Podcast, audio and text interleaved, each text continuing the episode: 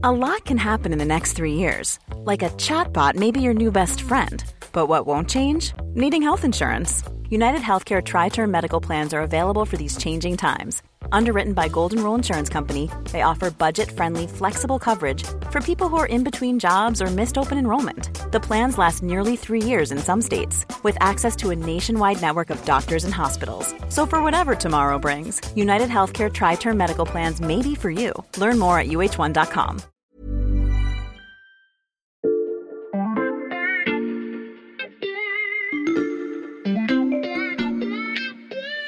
Salut, c'est Xavier Yvon. Nous sommes le lundi 20 février 2023. Bienvenue dans La Loupe, le podcast quotidien de l'Express. Allez, venez, on va écouter l'info de plus près. Ce podcast commence sous un sapin de Noël, quelque part en France, le 25 décembre dernier. Oh, trop cool La BD de Jean Covici. Je voulais justement la lire. Autre sapin, même cadeau, dans la maison voisine. Alors, le monde sans fin, miracle énergétique et dérive climatique. Je connais pas, tiens. Tu vas voir, c'est hyper pédago. Tu vas vraiment tout comprendre au réchauffement climatique et à nos problèmes d'énergie. Et au même moment, un peu plus loin dans la rue, Le monde sans fin, j'en ai jamais entendu parler. Euh, bah zut, je l'ai déjà Ah, vu. c'est- qui Jean-Marc Jancovici Ah mais tu vas voir, c'est super. C'est la transition écologique expliquée Je en BD. ça te plairait, Lucas, ça parle d'énergie et de climat. Oh, formidable Une BD. Oh, mais c'est super ça. Ah bah top Merci beaucoup en tout cas, c'est une super idée. hein. Vous avez peut-être souri en entendant ça parce que vous avez forcément reçu, offert ou vu quelqu'un déballer le livre le plus vendu l'an dernier en France. Le Monde sans fin dépasse aujourd'hui les 600 000 exemplaires écoulés. Sous le crayon du dessinateur Christophe Blain, l'ingénieur Jean-Marc Jancovici y vulgarise les enjeux énergétiques et climatiques et se fait l'apôtre de la décroissance, un message qu'il répète depuis des années dans les amphithéâtres d'université, dans les médias, auprès des politiques et des grands patrons, et donc désormais de centaines de milliers de Français par l'intermédiaire de cette bande dessinée. Pourquoi Janco, comme l'appellent ses fans, arrive-t-il à parler d'écologie aux Français comme personne avant lui? C'est la question à laquelle Émilie Lanaise, grand reporter à l'Express, a décidé de s'attaquer avec une longue enquête sur le personnage, et en préparant ce podcast, elle m'a donné une première réponse, je l'ai notée, je vous la lis. Le succès de Jean-Marc Jancovici, c'est le miroir d'une écologie à la française.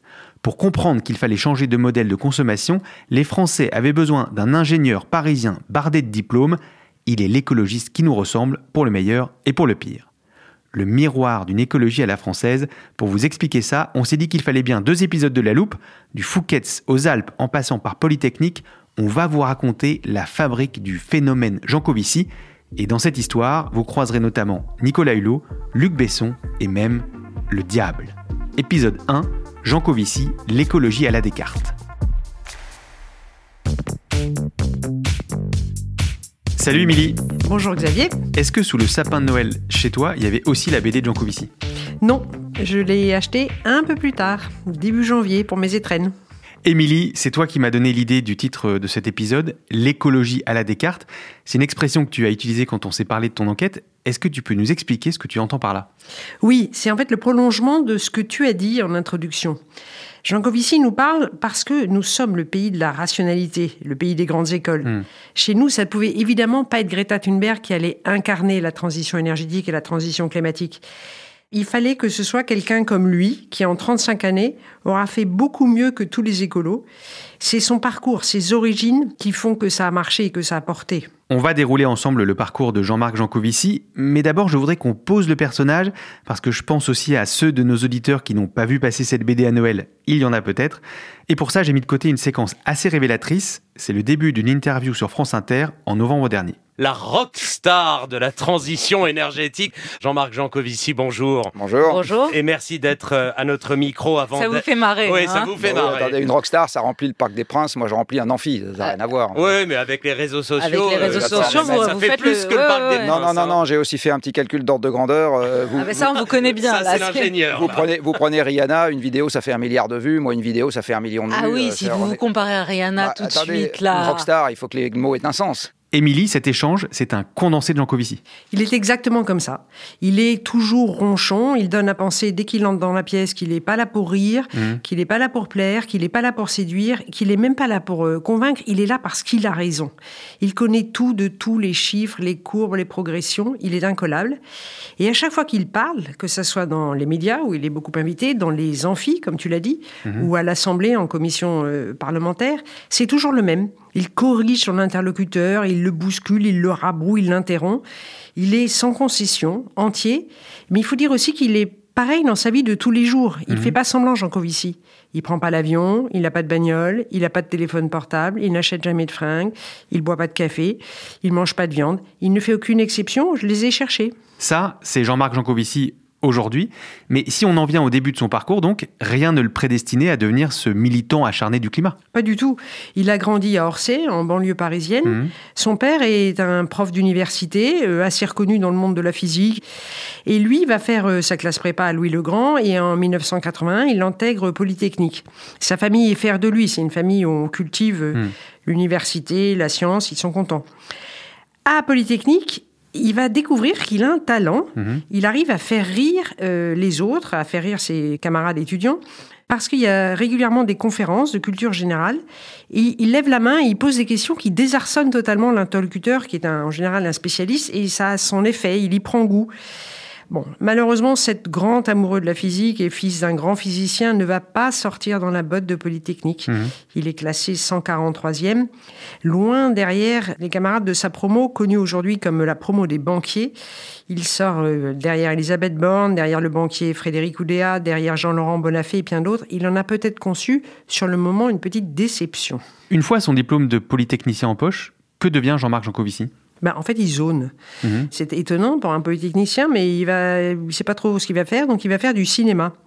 Il y a un acteur, producteur qui s'appelle Franck Cabot, qui monte à l'époque sa maison de production, qui fait passer une petite annonce dans l'IB, une espèce de blague. Je cherche un polytechnicien payé au SMIC pour faire du cinéma. Mhm.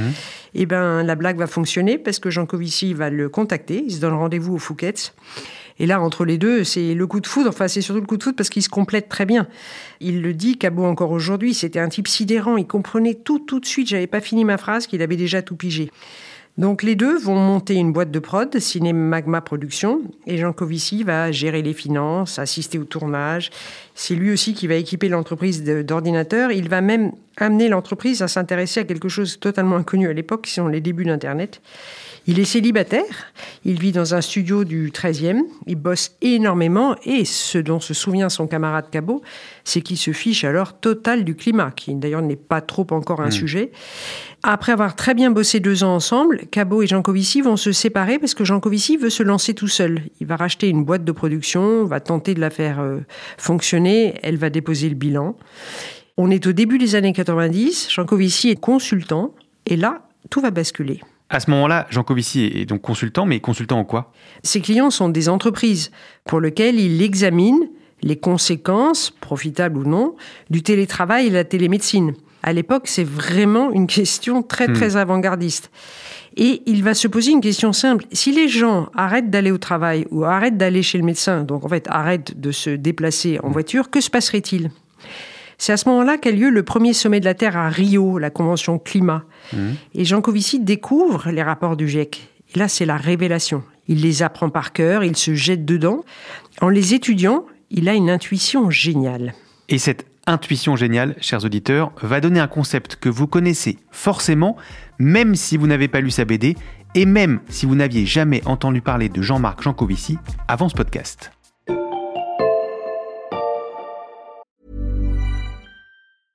Cool fact a crocodile can't stick out its tongue. Also, you can get health insurance for a month or just under a year in some states. United Healthcare short term insurance plans, underwritten by Golden Rule Insurance Company, offer flexible, budget friendly coverage for you. Learn more at uh1.com.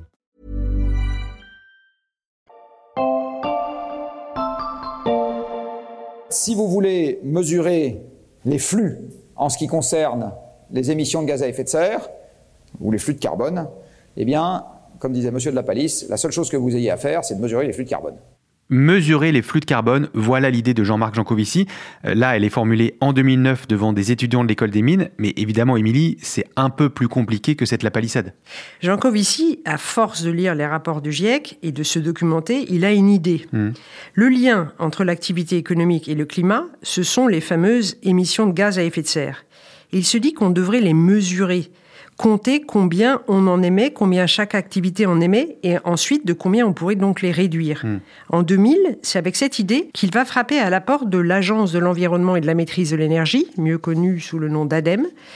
Il va leur proposer cette idée. Avec les experts de l'ADEME, ils vont travailler trois ans hmm. et inventer ensemble le bilan carbone, un outil dont l'agence publique va céder les droits d'exploitation à l'association Bilan Carbone.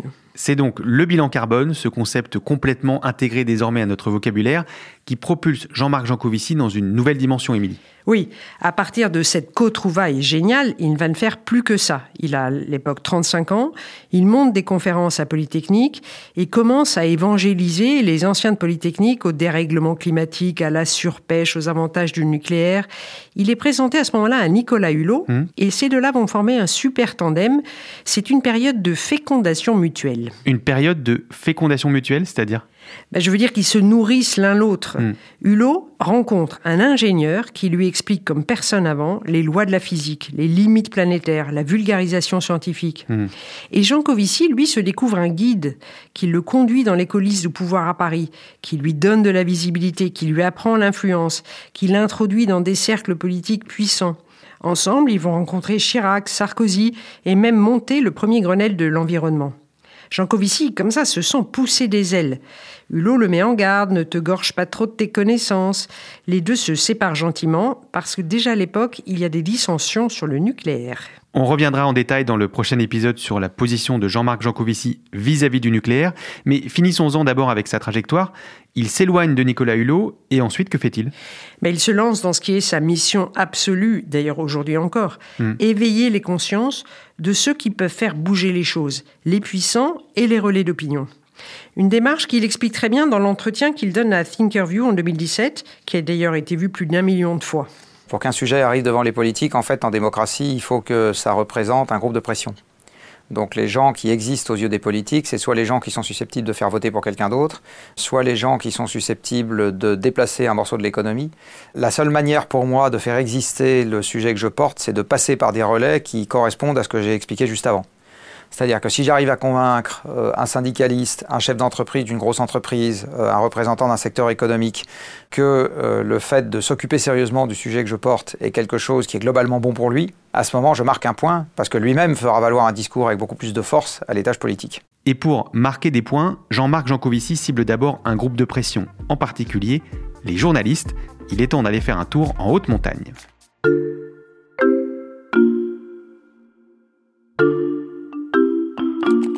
Vous savez quand vous tapez sur Internet le nom d'un endroit qui ne vous dit rien du tout.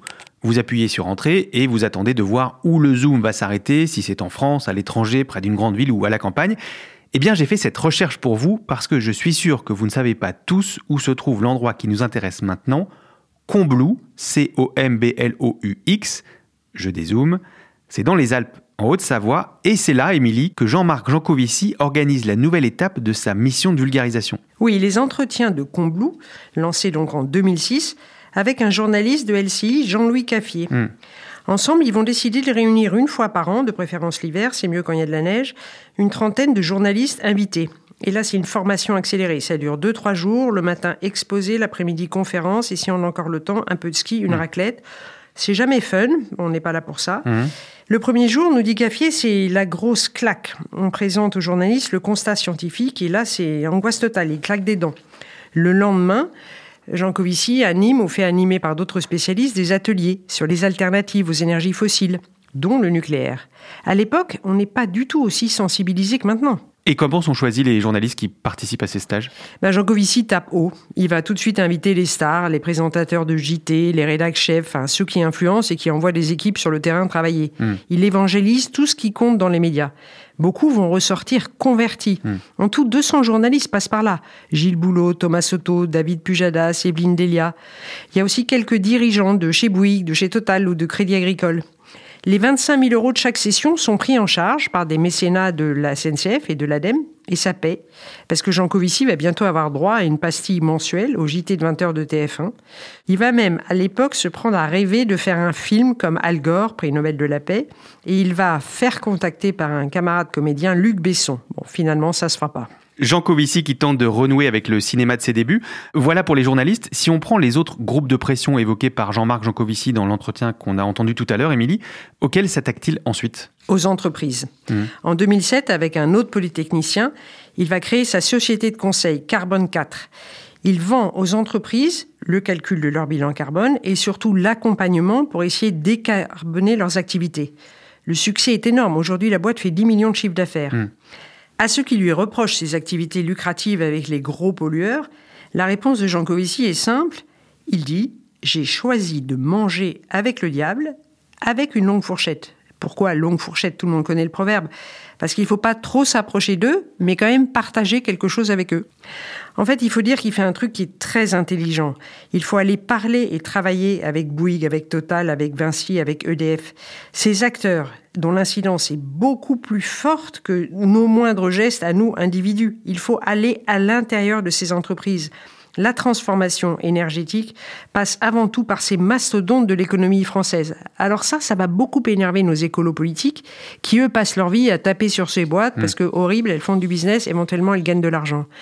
Au même moment, Jean Covici va lancer The Shift Project, un laboratoire d'idées destiné à éclairer et influencer le débat sur la transition énergétique, je cite, qui est désormais le plus influent, le plus populaire et le plus suivi sur les réseaux des think tanks français.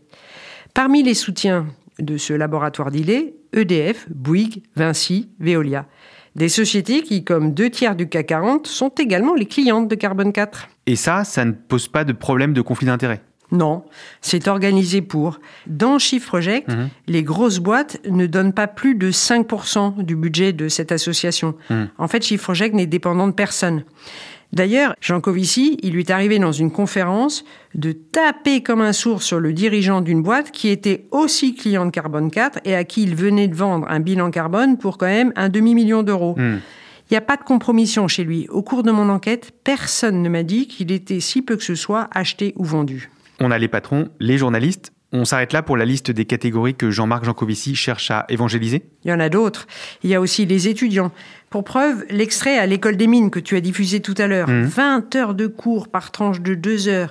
Austère, mal filmé, des schémas qui bougent. Et pourtant, c'est un carton on y retrouve un précipité de Jean Covici avec ses comparaisons qui font mouche, le kilowattheure d'énergie converti en équivalent esclave par exemple. Mmh. Les vidéos de ces séances font le tour des écoles d'ingénieurs. Elles sont apprises par cœur, elles sont mimées, elles sont récitées.